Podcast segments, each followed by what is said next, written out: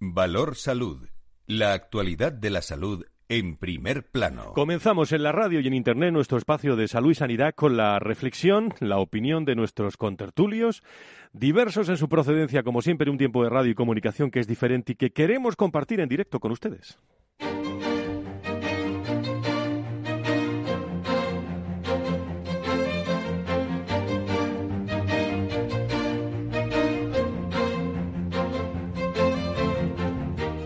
Valor Salud es un espacio de actualidad de la salud con todos sus protagonistas, personas y empresas.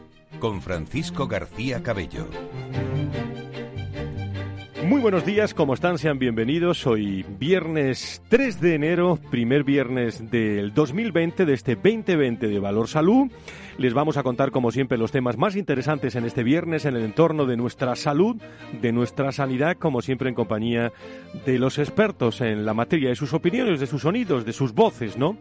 El debate para la investidura de Pedro Sánchez como presidente del gobierno, ya saben todos ustedes que se celebrará finalmente a caballo de las fiestas de los Reyes Magos mañana 4 el 5 se descansará el Día de Reyes y el 7 de enero, día en el que el líder socialista puede ser elegido en segunda votación para encabezar un ejecutivo de coalición entre el Partido Socialista y Unidos Podemos. Por amplia mayoría, por cierto, el Consejo Nacional, ya lo saben, de Esquerra Republicana de Cataluña, mostraba ayer su apoyo al acuerdo entre los republicanos y el Partido Socialista para garantizar la investidura de Pedro Sánchez si no hay sorpresas. Y el gobierno eh, está más cerca y en el entorno de la salud y la sanidad ha habido muchas quinielas sobre quién puede ser ese ministro. Dejemos las quinielas a un lado porque las puede tener el propio candidato Pedro Sánchez, pero en el documento de los del preacuerdo y enmarcados en el capítulo Derechos Sociales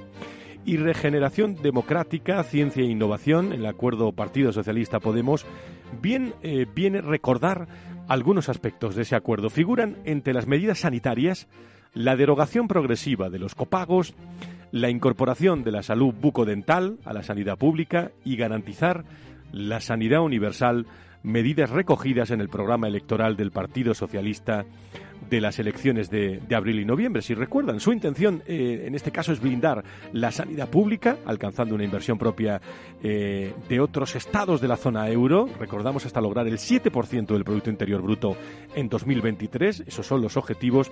Y respecto a los copagos sanitarios, que se va a hablar mucho, se establece la eliminación progresiva en ese acuerdo. Digo que es un acuerdo todavía sin gobierno de los introducidos en 2012 a lo largo de la legislatura, empezando eh, por los pensionistas y los hogares en situación de mayor vulnerabilidad y garantizando que no se introduzcan otros nuevos que no atiendan eh, a la situación socioeconómica también de las personas, incluidos los copagos por el, por el transporte sanitario no urgente. También se disponen modificaciones, ¿eh? normativas legales y reglamentarias para garantizar el derecho a la protección de la salud a través del acceso universal al Sistema Nacional de Salud. Otra de las, eh, digamos, obsesiones, podrían llamarse así, es una sanidad que se base en la gestión pública directa. Se designará una comisión integrada por expertos del ámbito sanitario, organizaciones sindicales, profesionales y de pacientes, así como colectivos sociales que analizarán la situación y definirán las líneas y estrategias para revisar la ley en el plazo de, seis meses. Una lista de deseos sanitarios que se completan, si me permiten, en ese acuerdo Partido Socialista Podemos con el impulso de la digitalización sanitaria y la renovación de la tecnología, desarrollo del marco estratégico de actualización de la atención primaria, actualización de la estrategia de la salud mental, eh, catálogo de servicios mínimos y comunes de gestión descentralizada, y en fin, eh, muchos datos respecto también a más inversión en la, en la ciencia y en la investigación. Son algunos de los datos que apuntan eh, a lo que podría ser eh, ese gobierno del Pedro Sánchez a partir del martes que viene en materia de salud y sanidad. El próximo viernes, día 10 de enero, analizaremos de forma pormenorizada en este programa en Valor Salud todas las aportaciones cuando será un viernes en el que eh, Garzón, uno de los hombres de, de Podemos, parece eh, digo solo parece entre las quinielas como uno de los posibles ministros de Sanidad de nuestro país. Veremos a ver porque las quinielas pueden cambiar mucho en esos primeros nietos. Vamos a escuchar sonidos importantes en este programa eh, previo al Día de Reyes y esperando a ver qué carta le pedimos a los Reyes Magos en materia de salud y sanidad.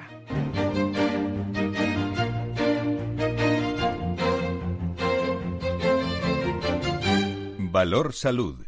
La actualidad de la salud en primer plano. Saludo Alba Galván, ¿cómo estás? Muy buenos días, Alba. Buenos días, Fran, feliz bueno, año. Feliz año. Vamos a conocer algunas noticias del entorno de la salud y la sanidad de forma breve.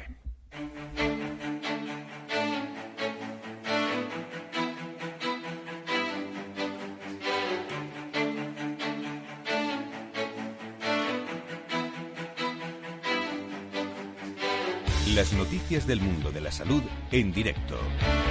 Como decimos, el martes podemos tener gobierno y, prácticamente el miércoles o jueves ya podemos tener ministro de Sanidad. 14 puntos, decíamos, sanitarios en el pacto del gobierno de coalición PSOE-Podemos. Sí, Fran, este lunes Pedro Sánchez y Pablo Iglesias presentaron el programa para un gobierno de coalición en el que se incluyen los 14 puntos sanitarios que marcarán las pautas para gestionar el sistema sanitario de España durante la próxima legislatura. Así, la eliminación progresiva del copago farmacéutico, la atención bucodental gratuita y el blindaje de la gestión pública forman la columna vertebral de un proyecto que también establece medidas en materia laboral y de I+D. Y el examen MIR será el próximo 25 de enero. El Boletín Oficial del Estado ha oficializado este 1 de enero la convocatoria del examen de formación sanitaria especializada. Tal y como refleja el documento oficial publicado por la Dirección General de Ordenación Profesional, el ejercicio se celebrará el 25 de enero de 2020. Además, la resolución de organismo dependiente del Ministerio ha nombrado las comisiones calificadoras de las distintas titulaciones por la orden SCB barra 925 barra 2019. Y comienza la financiación de fármacos para dejar de fumar. Una de las noticias sanitarias del año ha sido la decisión por parte de la Comisión Interministerial de Precios de los Medicamentos de financiar por primera vez en España dos medicamentos para ayudar a dejar de fumar. Y es que desde este miércoles 1 de enero la prestación farmacéutica del Sistema Nacional de Salud cuenta ya con Champix y Cintabac. Eso sí, únicamente se financiará un intento anual por paciente. Y arranca el año de la enfermera y la matrona.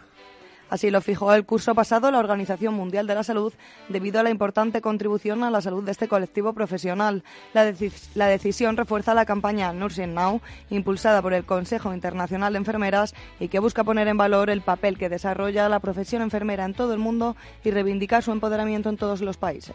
Y la OCDE advierte de una escasa disponibilidad ¿eh? de profesionales sanitarios en España. Sí, los expertos señalan que la planificación del personal médico se ha visto obstaculizada, dicen, por una falta de visión clara y de coordinación. En el informe se hace hincapié además a la inquietud generada por la escasez de médicos de cara al futuro. En este sentido, desde la OCDE recuerdan que en 2017 más de un tercio de los médicos en España tenía más de 55 años. Pues eh, pasamos enseguida a escuchar sonidos en nuestra tertulia.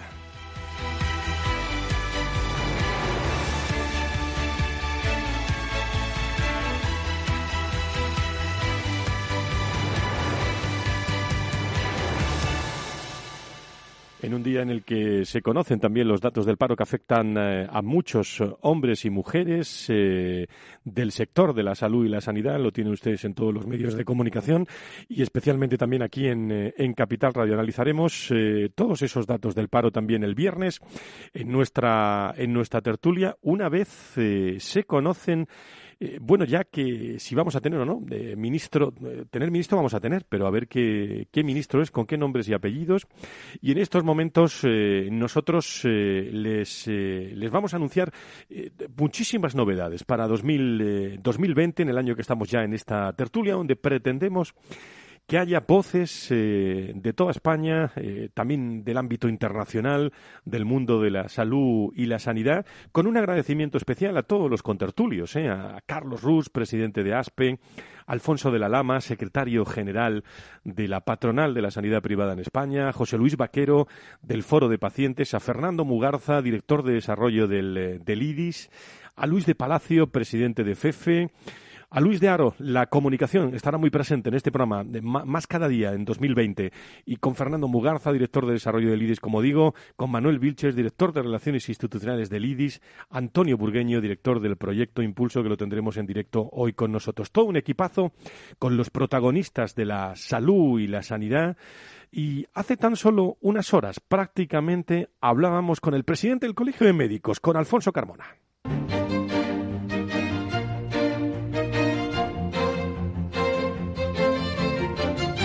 Doctor Carmona, eh, don Alfonso, encantado de saludarle ahora. Muy buenos días. Hola, buenos días. muchísimas gracias por estar con nosotros. Bueno, ¿cómo le ha ido, eh, Alfonso, eh, doctor, usted que está muy metido en, la sanidad no solo en Andalucía, sino en España, ¿cómo le ha ido a los médicos en, en 2019, en su opinión? El 2019, pues igual que en el 2018, en el 2016, en el 2015, mal. Porque yo creo, ya lo dije cuando fue la, el debate que hubo, que me preguntaron concretamente que, que qué pensábamos del debate que habían dicho de los médicos y ya lo dije claramente, de que el debate de los médicos no, no dijeron absolutamente nada. Y, y es hay una razón por encima de todo, que es que los médicos saben es trabajar, hacer las cosas bien e intentar dar al paciente lo mejor Eso los, los políticos lo saben, eso no les importa, no les importa demasiado el que médico de una a otra, porque el médico sabe lo que tiene que hacer lo hace siempre de la mejor forma posible y eso no da problemas.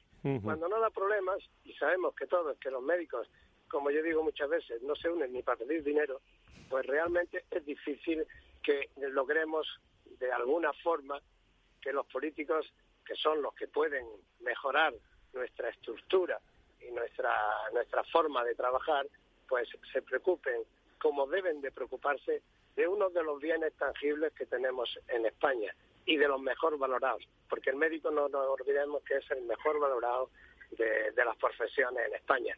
Y yo creo que eso es, es muy triste tener que decir esto, y si ya te digo, de Andalucía, pues todavía peor. Eso le iba a preguntar. Eh, la situación en Andalucía, eh, con tantos años de gobierno socialista, con el cambio de Partido Popular y, Ciudadanos en estos últimos meses, ¿cuál es su. Eh, ¿Se va avanzando? ¿Qué se han encontrado? ¿Homologación de médicos y sanitarios en comparación con otras comunidades autónomas? ¿Recortes? ¿Sistema retributivo? Hay muchos temas por hablar, pero ¿dónde está la cuestión, Alfonso, para el año que viene? Mira, hay una hay una cosa muy importante. Yo no puedo decir que no se ha hecho nada, porque sí, porque después de treinta y tantos años de gobierno socialista había muchas dificultades en muchos apartados y evidentemente este este gobierno que entra nuevo pues ha mejorado algunas cosas, algunas cosas. En general, en general para la sanidad han mejorado, pero como yo digo, para los médicos no han aportado nada. No han aportado nada porque sigue, seguimos siendo los peor pagados de todo de toda Europa y de toda España. Seguimos teniendo una, una dificultad añadida en que con el mismo trabajo y la misma la misma eh, digamos eh, responsabilidad, el mismo esfuerzo y tal, un señor que después se va a la, a la privada a trabajar a la privada por la tarde porque lo necesita, porque el sueldo muchas veces es indigno, pues realmente cobra 900 euros menos que el otro compañero que ha hecho exactamente igual en eso. O sea que al mismo trabajo debe ser la misma retribución. Y aquí no los seguimos cobrando la exclusividad la están pagando a los señores que no se van después a trabajar. Se pueden ir a estudiar, se pueden ir con sus familias, se ir a jugar al golf. Y esos cobran 800 y 900 euros más. Yo creo que eso es indignante. La hora de guardia se pagan peor que en toda España. Y evidentemente mm, es muy difícil tener incentivados a los médicos de esta forma. Yo creo que el médico necesita un proyecto científico y después una retribución acorde al esfuerzo que ha tenido que hacer para llegar primero a ser médico, después a ser especialista y después aprobar unas oposiciones. Yo creo que eso tiene que dignificarse de alguna forma porque tenemos una sanidad espectacularmente buena, espectacularmente buena, pero no nos olvidemos nunca, y yo creo que debe de recalcarse claramente, que esa sanidad está hecha gracias a los médicos, a los médicos en general. Todos los médicos tanto en la medicina pública con la medicina privada lo intentan hacer lo mejor posible. Y yo creo que lo que tenemos en un país que no es rico, que no es rico, señores, vamos a dejarnos de, de pamplinas y vamos a trabajar por una sanidad única, la mejor sanidad posible. Y eso no es ni privada ni pública. Eso son que los buenos médicos tienen que trabajar de la mejor forma posible y estar retribuidos de la mejor forma posible. Y ya está bien de decirnos una cosa, otra, la otra. No, señores, esto es así, porque nosotros los médicos sí sabemos que tenemos que hacer las cosas lo mejor posible, porque el último fin, no nos olvidemos, que es la mejor, la mejor, el mejor tratamiento, la mejor para nuestros pacientes. Y eso lo hacemos. ¿Por qué no hacen los que tienen que hacer algo por nosotros? Y no digamos solamente eh, el Estado, sino las compañías privadas. O sea, que yo creo que hay, que hay que parar de una vez por siempre, porque si no, estamos teniendo una salida de médicos hacia afuera, una pérdida de un personal científico muy bien formado, muy bien valorado afuera, y que se nos están yendo porque no puede ser que un pediatra, por ejemplo, que yo soy pediatra, gane 50.000 euros aquí en, aquí en España y se vaya a Irlanda, que tiene un PIB que posiblemente mejor que, peor que el metro, y gane 125.000. Eso es muy difícil compararlo. Y la gente joven lo sabe. Y ya no tiene tanto miedo en irse. Y nos estamos quedando sin médicos. No, y es uno de los grandes problemas que vamos a hablar también este año de la ausencia de talento. Eh, Carlos Rus nos, eh, nos acompaña y le está escuchando. Eh, doctor Carmona. don Carlos, ¿algo que añadir? Bueno, yo, yo, creo que, Alfonso tiene, tiene una gran parte de razón en, basar el funcionamiento del sistema en el profesional sanitario. De hecho, en Andalucía se da otro dato que es muy llamativo, ¿no? Y es que tenemos los médicos, yo creo que peor pagados de, Andalucía y, sin embargo, el personal no sanitario es el mejor pagado de toda España. Luego se dan esta, serie de contradicciones que también son, son muy llamativas. Pero al final, eh, eh, esta unidad de modelo que, que comenta Alfonso, de la necesidad de olvidarse de si es público o privado, de contar con todos los recursos, de intentar desarrollar la mejor sanidad para, para no ideológica, sino para el paciente, de verdad centrada en él, yo creo que es el, el, esquema de futuro que tenemos que trasladar a nivel político. Muy bien, pues con ese esquema nos vamos a quedar porque vamos a hablar mucho de, ello y vamos a dejar al doctor Carmona que, siga que siga tranquilo en Portugal. Eh, don Alfonso, hablaremos mucho el año que viene de todos de todos estos asuntos porque porque hay mucho que, reflexionar sobre la retribución y las comparaciones con comunidades autónomas y bueno lo que usted dijo también cuando fue elegido presidente del Colegio de Médicos, intentar que todos los médicos eh, estén unidos. Eh, Alfonso Carmona, presidente del Colegio de Médicos de Sevilla. ¿Algo que añadir? Pues creo que tú lo acabas de decir. Tenemos que estar unidos. Los médicos tenemos los mismos problemas. Nuestro mayor problema y nuestra mayor ilusión es tratar bien al paciente. Lo demás viene con la unión y la unión hace la fuerza. Y si tenemos que hacer fuerza en un sentido o en otro, pues habrá que hacerla. Alfonso Carmona, eh, gracias por estar con nosotros. Feliz año nuevo y muchas gracias. Valor Salud. La actualidad de la salud en primer plano. Son las voces de los protagonistas del mundo de la salud y la sanidad presentes aquí el viernes, eh, cada viernes de 10 a 11 en eh, las nueve de las Islas Canarias y también con agradecimiento especial a todas las personas que se van incorporando eh, a esta tertulia de una forma directa o indirecta sobre todo a través de todos los hospitales de España, donde vamos a estar muy presentes a lo largo de 2020 en un año en el que, desde el punto de vista político, social y económico, eh, la salud, la sanidad va a estar muy presente. Y nosotros no vamos a dejar de pensar en los pacientes, eh, lógicamente, porque son el eje, el eje fundamental. Por eso estará con nosotros el foro de, pacientes a partir del próximo viernes, analizando también desde todos los rincones, eh, entre otros, la gran satisfacción que es todos los viernes conocer a una nueva, digamos, enfermedad y ponerla aquí en valor, en primer, en primer plano. Déjenme que que, hable de un dato que me parece muy interesante. En este viernes 3 eh, en directo con todos ustedes, el sistema español de trasplantes, del que hablamos muchas veces, ha vuelto a superarse eh, a sí mismo al alcanzar en un solo día un nuevo récord de actividad con la gestión de 19 donantes donantes fallecidos en menos de 24 horas. Cinco de las donaciones se han llevado a cabo en eh, asistolía, es decir, ausencia eh, de bueno, electrónica en el miocardio, y, una de ellas ha, sido una donación internacional. Este nuevo récord se produjo, como digo, el pasado 29 de noviembre. Creo que tenemos en línea a Rocío Vega, que es enfermera de coordinación de la Organización Nacional de Trasplantes. Que allá, Rocío, ¿cómo estás? Muy, muy buenos días, bienvenida. Hola, buenos días, muchas gracias. Muchísimas gracias. Bueno, pues un dato, un dato que me parece muy, muy interesante en, eh, en esa jornada récord que, que fue eh, hace unos días, ¿no? Prácticamente. Sí, efectivamente.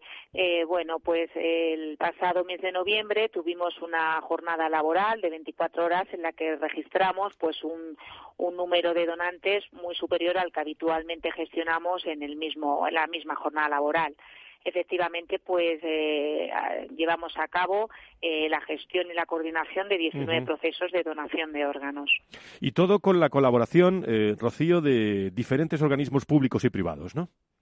Efectivamente, cuando hablamos de una actividad laboral con tanta intensidad, no hay que olvidar pues que en dichos operativos no solamente intervenimos personal sanitario, sino que intervenimos también personal de diferentes eh, organizaciones y empresas, como es el caso pues bueno de los aeropuertos que indudablemente realizan una labor fundamental a la hora de facilitar nuestras salidas y entradas de aerotaxis con equipos médicos y órganos para trasplante compañías privadas que evidentemente realizan estos traslados, las compañías de ambulancia, eh, todo el personal eh, de AENA que colabora pues y que permite la apertura y el mantenimiento de dichas instalaciones en horarios que, no son operativos, es decir, un sinfín de personas y de profesionales que indudablemente son fundamentales en que eh, se lleven a cabo satisfactoriamente pues todos estos procesos de donación de los que hablamos que se llevaron a cabo el, pasado mes de noviembre. Y una última cuestión, eh, Rocío, qué importante es cuando hablamos de la sanidad, de todos juntos, trabajar en equipo, bueno, la rapidez eh, trabajar en equipo y coordinados, ¿no? El sistema de trasplantes en nuestro país. Efectivamente, bueno, pues el modelo español de donación de órganos y trasplantes es indudablemente pues un modelo a seguir en cuanto a unificación de todas las comunidades, de todos los centros, tanto donantes como trasplantadores, porque gracias a esa unión y a esa coordinación que, mantenemos, pues permite realizar un máximo aprovechamiento de los órganos y el que los órganos lleguen indudablemente a la persona que más lo necesita en ese momento, como es el caso del pasado mes de noviembre en el que se realizaron 38 trasplantes dos de los cuales eran personas que estaban en urgencia cero, que necesitaban un trasplante a la mayor brevedad posible y así, pues, con tal cantidad de donantes se pudo llevar a cabo esos trasplantes. Igualmente, un caso eh, a tener en cuenta de sería también es la, el trasplante de dos pacientes hiperinmunizados renales que gracias a un programa nacional pues tuvieron opción a recibir ese, ese trasplante renal que si no hubiera eh, sido posible a este programa, pues no se hubiera podido llevar a cabo, ¿no? Entonces es importante efectivamente resaltar la importancia de, la coordinación de, todos los centros que intervinieron y de la, de la unidad de todas las comunidades y centros que intervinieron. Pues desde, desde este programa, Valor Salud, desde todo su equipo, enhorabuena ¿eh? eh a toda la Organización Nacional de Trasplantes. Eh, Rocío Vega, no queríamos acabar eh, empezar este año 2020 sin daros la, enhorabuena a ese trabajo tan, tan bien hecho. Rocío, muchísimas gracias y enhorabuena. ¿eh? Gracias. Un saludo.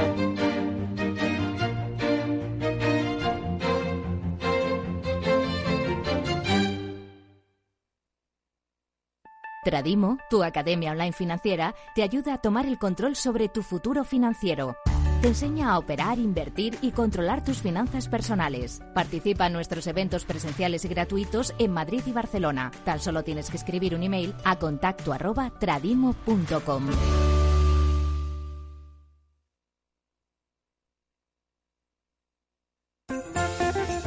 Ahí donde estás ahora, ahí donde nos escuchas, aquí estamos cerca de ti. Quienes hacemos Capital Radio te deseamos una feliz Navidad.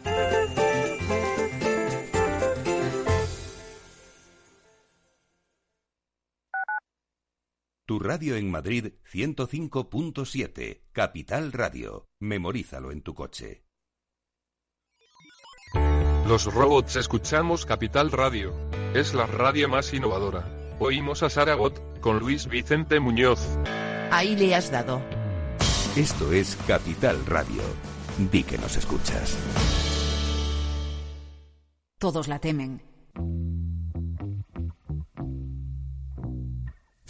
Pero nadie la ve. Recesión. Recesión. Recesión. Recesión. Recesión. Recession. Recessions. Recesión. Recesiones. Recesión. Recesión. Recesión. ¿Viene una recesión en la economía? Sigue la pista en Mercado Abierto. Cada tarde te esperamos en Capital Radio.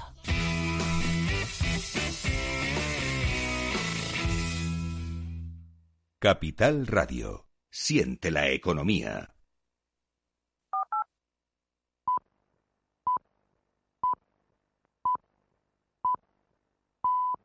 thank you ¿Necesita alguien que le ayude a seleccionar los fondos adecuados de acuerdo al momento en el que se encuentra el mercado? ¿Se siente desbordado ante la abrumadora oferta de fondos de inversión? ¿No sabe cómo gestionar la gran cantidad de información financiera disponible?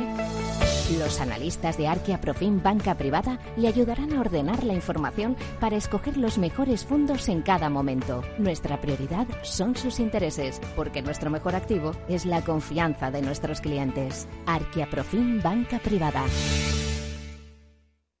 Renta 4 Banco, el primer banco español especializado en inversión. Sí, somos un banco como muchos, pero no nos parecemos a ninguno. ¿Por qué? La especialización. Tenemos soluciones que se ajustan a cualquier perfil y necesidad. Inversiones con mucho o poco dinero en todo tipo de productos. Soluciones que lo hagan todo por ti o solo asesoramiento para que operes tú mismo. Descubre qué es tener un banco y un especialista en inversión al mismo tiempo. Para más información, entra en r4.com. Llámanos al 902 15 30 20 o visita tu oficina Renta 4 Banco más cercana.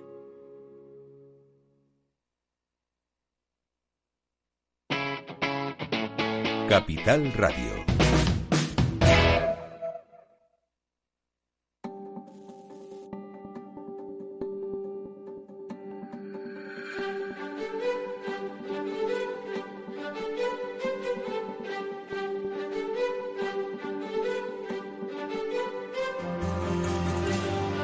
Salud es un espacio de actualidad de la salud con todos sus protagonistas, personas y empresas. Con Francisco García Cabello. Gracias, eh, altas y claras, ¿eh? Gracias por seguirnos eh, camino de esos seis años también de, este programa, en los que, bueno, no solo empresas, promotores, ASPE, IDIS, FEFE, COFARES, el foro de, de, pacientes, que estaremos con ellos dentro de unos instantes, sino eh, la industria, los, eh, los médicos, que tanto, de que tanto hablamos en este programa, lógicamente. Bueno, todos eh, estamos muy cerca de ellos y muy pendientes de, de todas las cosas que, que, ocurren. Con nosotros aquí Luis de Palacio, presidente de FEFE, José Ignacio Nieto, Carlos Rus, el presidente de la patronal de la sanidad privada en España. Don Carlos, sigue usted ahí, ¿no?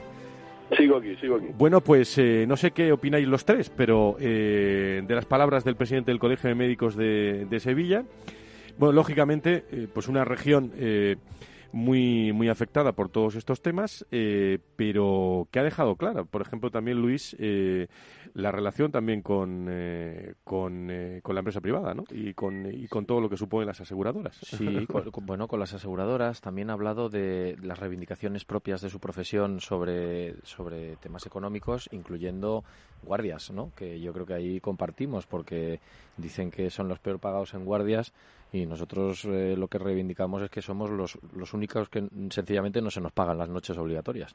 Eh, cero euros. Entonces, pues bueno, pero, pero bueno, compartimos cosas. Yo, yo han, han, salido algunos asuntos, algunos que ha comentado el presidente de ASPE, Carlos, eh, como por ejemplo el cambio de modelo de las aseguradoras. Yo creo que ahí por ahí va un futuro, eh, por un lado eh, prometedor y por otro lado tiene que ser imaginativo, ¿no? Porque eh, efectivamente yo pienso que de alguna manera la corresponsabilidad de la salud de, de, los propios asegurados, de los propios interesados, esa corresponsabilidad va a ser eh, el, el, elemento clave que dé un poquito más de sostenibilidad a una cosa que está infrafinanciada y que estamos apretados por todos lados. Porque si la sanidad, digamos, pública tiene falta de presupuestos, eh, la denuncia con el tema de las aseguradoras es precisamente la falta de cápita o la, o la poca cápita que se, que se hace por, por una guerra de precios que también se traslada también en primas, etcétera, ¿no?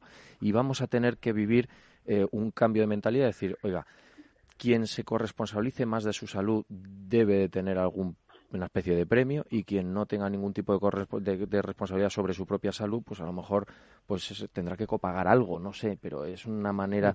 Eh, luego todo esto tiene mucho desarrollo, ¿eh? porque siempre va a haber mucha. Pero, pero a mí me parece que, que, va, a ir por ahí. y la otra que, el otro tema que ha salido es el de la inteligencia artificial, que lo habéis dicho antes, al principio de las noticias, cuando decíais que Sanofi y Beringer estiman uh, una de ellas eh, ahorrarse 500 millones de euros mediante, el, eh, mediante la inversión en inteligencia artificial. Y eso va a ser espectacular, porque es que lo que están haciendo sencillamente es dejarle a la máquina que escuchando eh, datos diga, uy, ponte a producir tal medicamento porque viene un pico de demanda. Uy, deja de, deja de fabricar este otro eh, ahora no sé qué. Y entonces esto, esto es impresionante, porque esto me imagino que funciona con cambios de datos. Carlos, lo, que, lo que ha dejado claro Alfonso Carmona, bueno, me parece a mí, es un, es un descontento también con aseguradoras, eh, pagos bajos. No, no, está contento el médico ¿eh? en, en Andalucía. Mira, tenemos un contramodelo, ¿no? Tenemos el, el, estudio que presenta IDIS cada año, donde habla de la sanidad privada y de los resultados, establece que una de las cosas que más valora el paciente una entrevista que ellos llaman WOW, que hace una consultora especializada, es la accesibilidad y el trato. Y esa accesibilidad y ese trato es uno de los valores principalmente diferenciales que tenemos con la pública, porque verdaderamente luego tenemos los mismos profesionales, a nivel tecnológico la privada siempre ha sido punta de lanza.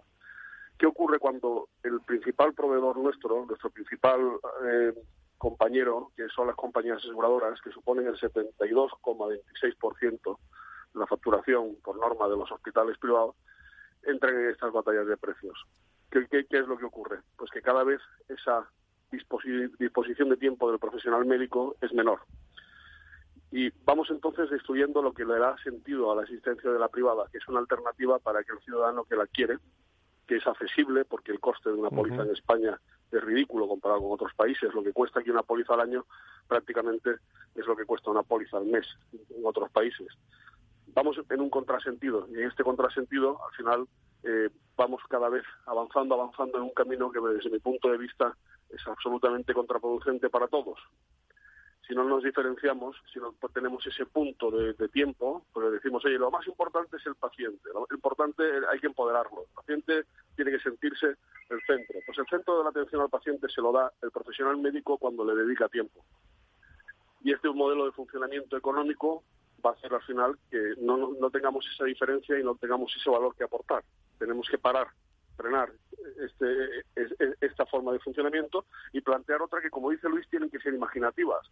A lo mejor no podemos tratar a todos los profesionales con el mismo rasero. A lo mejor aquel que está más estudiado, que está más versado, que ha investigado, aquel que tiene una mayor demanda por parte de los pacientes, por ejemplo, se le tiene que permitir, independientemente de la póliza, si se quiere acceder a él, pues se copague pero tiene que haber modelos de funcionamiento que pueden ser este o otros, imaginativos, pero que hagan que el modelo no continúe por esta senda, que yo creo que no es positiva, ya digo, como para nadie. ¿no? He visto a un presidente del Colegio de Médicos, Alfonso Carmona, que, que bueno, que, que tiene mucho mucho tema por delante para 2020, ¿eh? para dar guerra. ¿eh?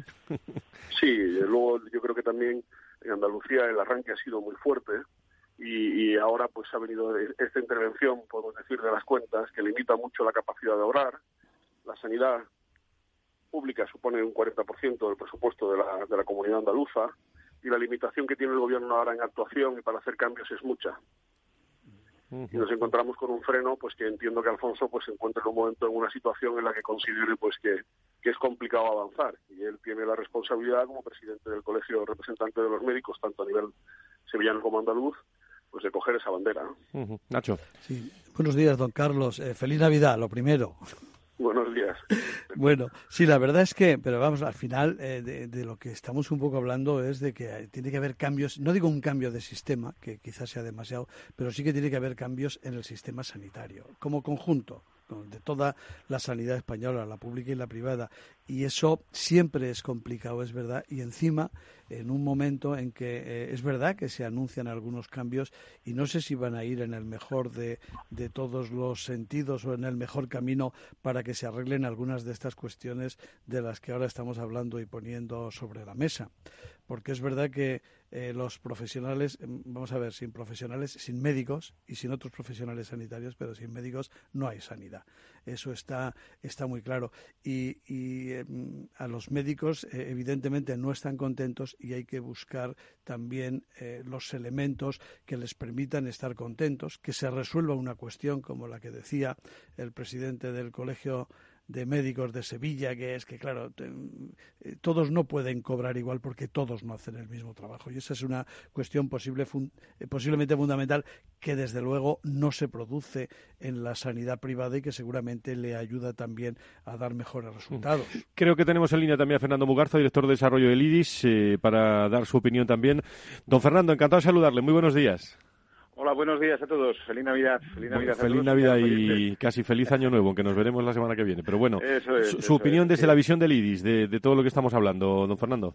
Bueno, pues yo diría, yo diría tres aspectos importantes, ¿no? que yo creo que los habéis recalcado ya perfectamente. Por un lado, que el aseguramiento, pues lo que eh, ha permitido y permite es acercar la sanidad privada a la población, ¿no? Yo creo que eso es un dato importante, puesto que en definitiva, pues incide en la sostenibilidad del propio sistema, ¿no? Puesto que, como decíamos y decimos siempre allí, cerca de 11 millones de personas ya tienen ese, esa visión, ese aseguramiento, mejor dicho, ¿no? Ese acercamiento a la sanidad privada. Y eso es importante porque descarga indiscutiblemente de presión asistencial y, también financiera pues a lo que es la sanidad pública. O sea que ese tema es importante. Otro tema que habéis tocado también, que me parece muy relevante, es el hecho de que hay que tener en cuenta que, España pues es el, país que tiene, o de los países que tienen la, prima media pues al precio más, más, más bajo, ¿no? En este momento, si no recuerdo mal, está pues en torno a los 48 o 50 euros y creo que Carlos lo comentaba muy bien, ¿no? En el sentido de que casi casi lo que aquí cuesta un año, pues en otros países es lo que cuesta un mes, ¿no? Eh, yo creo que esos dos, eh, esos dos aspectos son importantes, ¿no?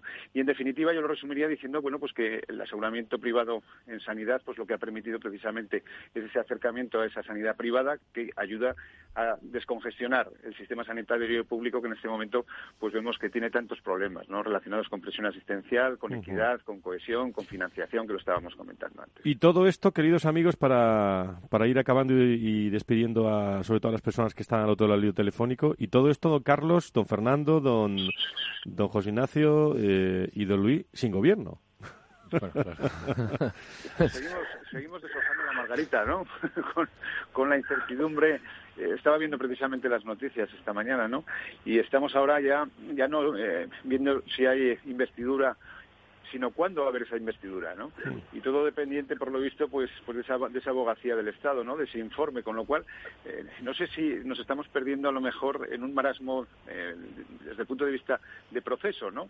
Si, eh, lo importante, yo creo que lo importante y lo relevante es que realmente se constituya un gobierno estable, que desde el punto de vista de la Constitución pues respete lógicamente sus principios y que de una vez por todas pues España se ponga se ponga a avanzar, ¿no?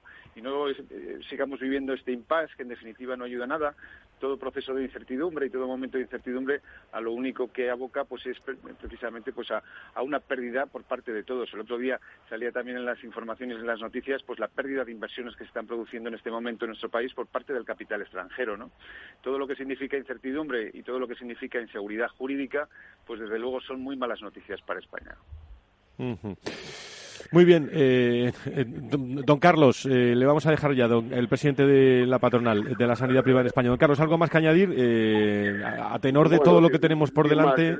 que, estamos, estamos en, una, da la sensación de que estamos en una segunda transición de un modelo que no estaba en crisis, ¿no? Y que estamos mm. tratando o políticamente centrados en temas que, que no son las preocupaciones reales del ciudadano. Y necesitamos un gobierno ya que sea operativo, que sea funcional y que esté abierto al diálogo. Pues eh, usted que lo vea, ¿eh? eh don Carlos Ruz, presidente de la patronal de la sanidad privada en España. Muchísimas gracias por estar con nosotros. Feliz año nuevo, ¿eh? Un fuerte abrazo a todos. Feliz año. Gracias. Eh, bueno, digo usted que lo vea porque el gran trabajo que va a haber en los próximos meses eh, José Ignacio Luis y Fernando, eh, o, bueno, va a haber una tiene que haber una un interlocutores, quería decir, eh, oportunos y, me da que los ministros de Sanidad que pueda haber, bueno, esto es adelantarse, bueno, pues no, conocen la sanidad, pues eso, de, de, paso. ¿eh? ¿eh? pero es que siguiendo... Por los nombres que, que se están barajando, ¿eh? Pero, pero un poco en la línea de lo que ya llevamos, si, si haces un, un relato de los últimos seis ministros de sanidad, pues eh, bueno, pues hemos tenido algún ministro que sí que tenía una experiencia inmediata como consejero de sanidad pero en este caso pues en este caso concreto pues duró bien poco por, por otros temas no pero pero es verdad que sanidad en el momento en el que se está uniendo un, aspecto tan básico como sanidad como, con otros que tienen un contenido político tan fuerte como son los de igualdad, por ejemplo, eh, son ministros que ya van a llegar eh, son políticos, con lo cual van a llegar fuertemente condicionados por el resto de apellidos que lleve el ministerio. Y es lo que hemos estado viendo. Entonces, ¿cómo queremos que ese interlocutor se implique en políticas estratégicas de sanidad cuando su principal preocupación es la prensa todos los días con eh, el resto de los apellidos de su ministerio? Es que es muy difícil. Em, y además, eh, ahora nos toca vivir bueno, eh, una época mm, incierta de grandes acuerdos. Yo creo que eso es, eso es una quimera, llevamos reivindicándolos mucho tiempo. Pero Luis, por muchos apellidos que lleve, eh, el gobierno es al final el que pone el orden en los apellidos, qué es importante o qué no es importante o qué es más importante para los ciudadanos.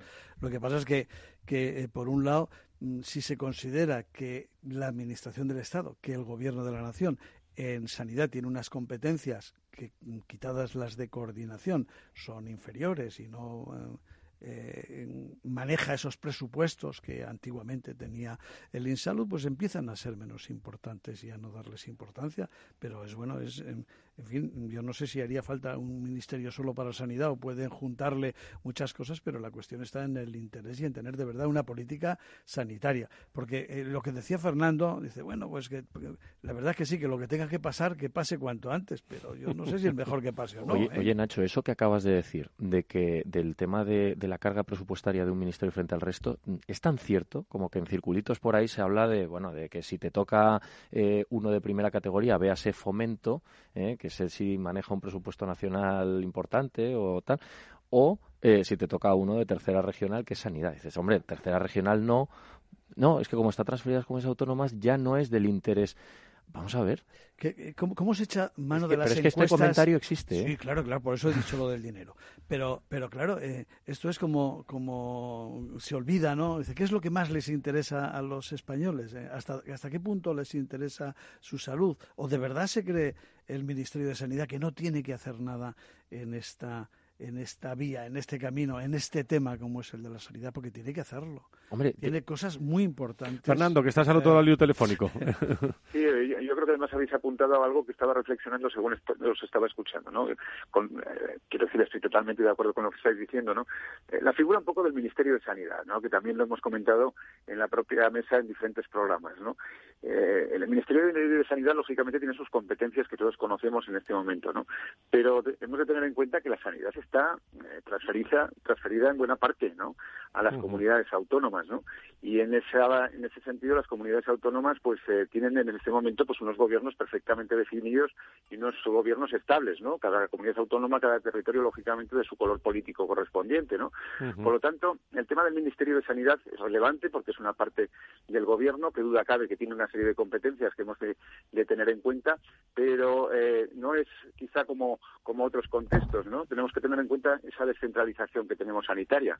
Y yo creo que eso es relevante también a la hora de, transmitir la información a los ciudadanos, ¿no? Y sobre todo desde el punto de vista de reflexión. Muy bien, Fernando. Pero ahora te digo yo una cosa. Eh, por ejemplo, ¿Qué se está hablando ahora de la famosa armonización fiscal en la parte que sí que está transferida a las comunidades autónomas sobre impuestos, sucesiones, donaciones y patrimonio?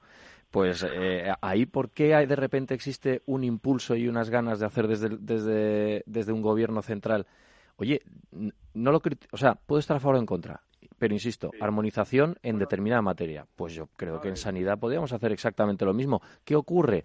Pues que mm, realmente mm, existe un rédito político suficiente. Es que yo creo que el responsable, si no lo ve claro o por lo menos no forma parte de su plan estratégico principal y para eso lo tienes que tener metido normalmente en las cabeceras de los programas políticos. Y estamos hartos de ver que los programas políticos no suelen llevarlo en las cabeceras nada de, sanidad. Nosotros siempre lo comentamos. Eh, eso, eso es verdad y eso que estás tocando pues es un aspecto clave. ¿no? Y de hecho lo hemos comentado también el, gran problema que, existe en este momento con el tema de la financiación gestión ¿no? de la sanidad en las diferentes comunidades autónomas, ¿no? Bueno, del presupuesto destinado a sanidad, ¿no? Desde la Fundación IDIS estamos reclamando ¿no? ese incremento de ese, al menos de ese 2%, ¿no? Que nos ponga un poco en solfa y en la media de Europa, ¿no? Ese 2% sobre el Producto Interior Bruto, ¿no?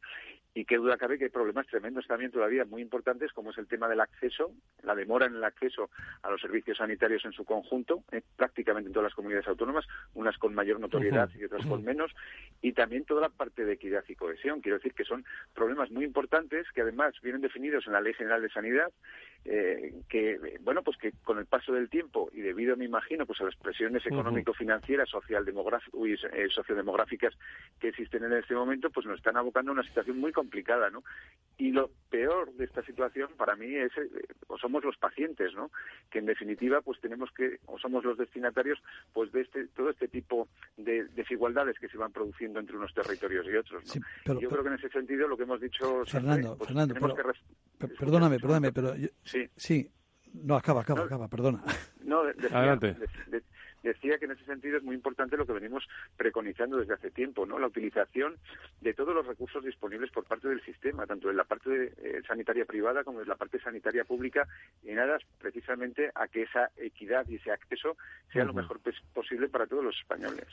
Pero yo ahí eh, creo que el Sistema Nacional de Salud eh, que defendemos y las comunidades autónomas y sus servicios de salud que también defendemos, yo por lo menos creo que ahí está el gran valor que puede tener, que debe tener ese ministerio, es, es coordinar, hacer que eh, un ciudadano español, una persona que necesita del sistema sanitario, sea atendido, eh, sea cual sea la comunidad autónoma que le toque gestionar cualquiera de los servicios. Y, eh, la fuerza del Sistema Nacional de Salud y del Ministerio, yo creo que no está en el dinero que tiene para repartir, sino en cómo hace esa labor de coordinación y de gestión y de unificar todo el sistema y de acabar de repartir. Qué entretenidos, qué entretenidos vamos a estar, eh, Fernando, Nacho, qué entretenidos vamos a estar en este programa el año que viene, con eh, con, tanto contenido eh, que, vamos, eh, que vamos a tener.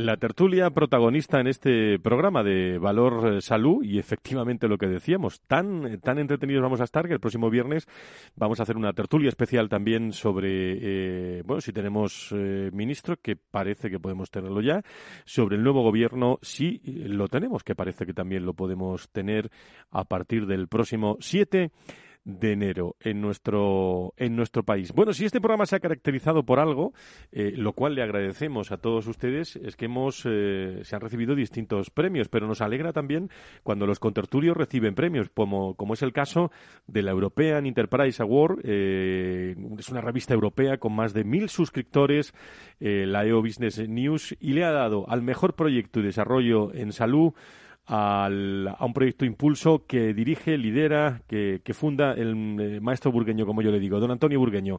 Querido Antonio, ¿cómo estás? Feliz año nuevo. Feliz año nuevo a todos. Y, y, muchas gracias por estar con nosotros hoy y enhorabuena por este premio. Cuéntale a todos nuestros oyentes en qué consiste este premio que has recibido tú también con mucha sorpresa. Pues le cuento lo que sé, con mucha sorpresa porque son, son más de 100.000 suscriptores.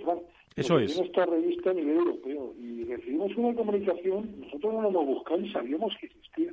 Y ahí está la, satisfacción, ¿no? De que te busquen, busquen iniciativas, eh, vean que la tuya es interesante estudiarla, dicen que si quieres participar, por supuesto, dices que sí, y, y un buen día te dicen que, que te dan el, premio con independencia de que suponga, el motivo es por ser pionero. Yo, en, en, gestión sanitaria, yo creo que eso es lo que nos define. Siempre estamos dando una vuelta a tuerca más y no, nos, no somos conformistas y, y, y, se agradecemos a los 30 clientes, eh, 30 organizaciones sanitarias, que cada vez que vamos a uno aprendemos, mejoramos y nuestra mochila de experiencia va creciendo y se la llevamos al siguiente y al con lo que estamos trabajando. Y en un proyecto Impulso, eh, Antonio, recuerda a los, oyentes el proyecto Impulso que, que lideras y que tiene mucho que decir en 2020, ¿no?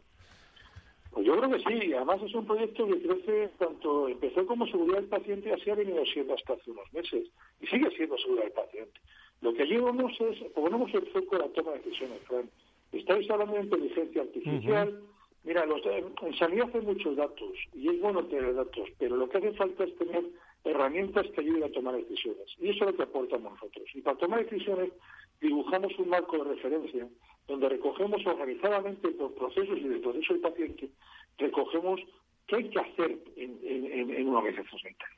Y le, damos un valor, damos un indicador de lo que hay que hacer. Y, bueno, pues ahí eh, ayudamos con unos pequeños algoritmos o grandes algoritmos a, decir cuál es mi siguiente decisión en cada una de mis áreas que estoy trabajando, urgencias, hospitalización, diálisis, lo que sea. Y entonces, si trabajamos, es muy importante, trabajamos bastante con los profesionales. Más de 1.300 profesionales han colaborado, están colaborando con nosotros, estamos ayudándoles, y médicos, enfermería y todo eso.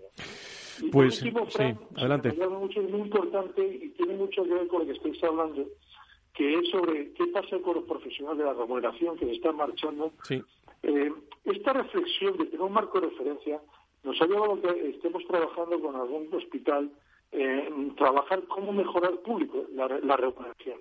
Es triste que desde hace muchos años exista, la, se haya legislado la retribución variable pequeña, pero se puede asignar según la valía de cada uno, según lo que, y lo que aporte. La pena es que no están desarrollados criterios objetivos para, para poder aplicarlo, pero legalmente se puede. Luego, luego hay mucho trabajo, sin cambiar las leyes se pueden hacer muchas cosas. Muy bien. Pues querido, querido Antonio, eh, llamarte, desearte un gran año en nombre de, y tú representas a muchos contertulios de este programa, eh, y, también la enhorabuena eh, por ese European Enterprise Award que, bueno, ha sido un año de bienes ¿eh? para, para este programa, de muchos premios, que, que vengan muchos más para vosotros. ¿eh? A vosotros y a muchos contertulios, ellos saben quién, el apoyo que se nos ha dado. Y y a muchos amigos, ¿eh? ¿eh? y que hay que seguir, pero que este, bueno, pues este reconocimiento sirve para, para seguir apostando más fuerte todavía. Pues aquí te tendremos el año que viene. Querido Antonio Burgueño, director del proyecto Impulso y premiado en Europa. Muchísimas gracias por estar con nosotros. ¿eh? Un abrazo fuerte. Un abrazo para todos y feliz año a todo el mundo. Muchas gracias. Feliz año. Alba Galván, vamos a echarle un repaso como vamos a hacer a partir del próximo viernes también en este programa a ese resumen de prensa con protagonistas también de los medios de comunicación que estarán en este, en este programa. ¿Qué dice la prensa hoy eh, o en las últimas horas sobre el sector de la salud y la sanidad, Alba?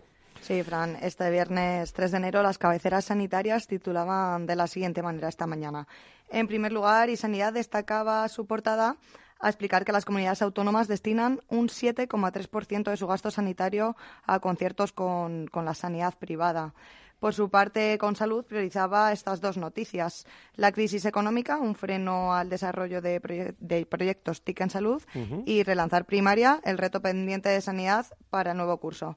Diario Médico, por su parte, trata la escasez de profesionales para abrir este viernes, asegurando que la solución del déficit de médicos no es abrir más facultades de medicina.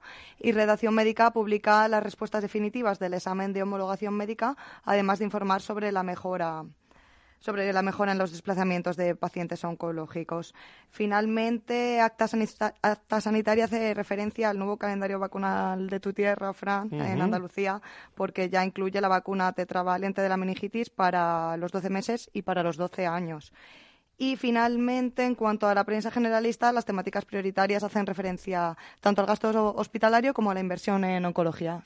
Pues muchas gracias, Alba Galván. Resumen de prensa que va a estar presente también todos los viernes en este programa, Valor Salud, que me da que va a tener muchísima actividad la semana que viene en materia de salud y sanidad a partir de esa constitución del gobierno y antes eh, ese debate de investidura que comienza mañana en el Congreso de los Diputados, en la capital eh, de España. Pues muchas gracias a, a todos. Ya solo falta desearle a todos ustedes que los Reyes Magos le traigan muchas cosas.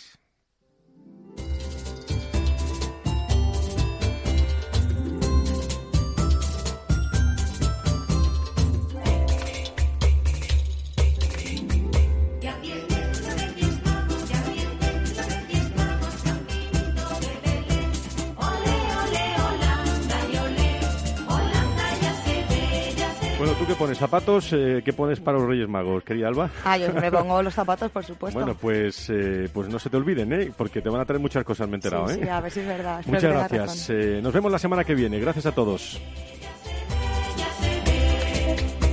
Y gracias también a todas las personas que, que van conociendo este espacio Valor Salud y se van conectando, que es como nos gusta estar en este 2020. Que sean todos ustedes muy, muy felices, que los Reyes Magos le traigan muchas cosas, con agradecimiento especial a Félix Franco en la realización, a Sebastián Sanabria, a Laura Escudero y hoy a Pablo García.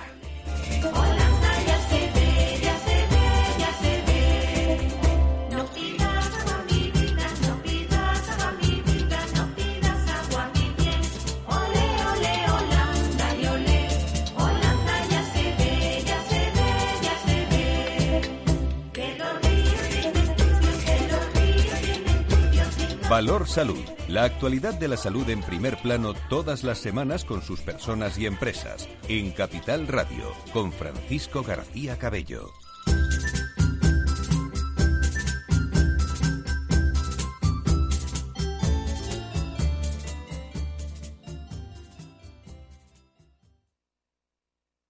Hola, soy Leopoldo Abadía, autor de La Crisis Ninja, y quiero hablaros de lo normal. Lo normal es que cuando inviertas tus ahorros, nadie deje los mejores productos de inversión para otros que tienen más dinero. Con Finanbest puedes invertir como lo hacen los grandes patrimonios, accediendo a los mejores productos de inversión. Entra en finanbest.com y descubre que lo normal es extraordinario. Lo normal es Finanbest.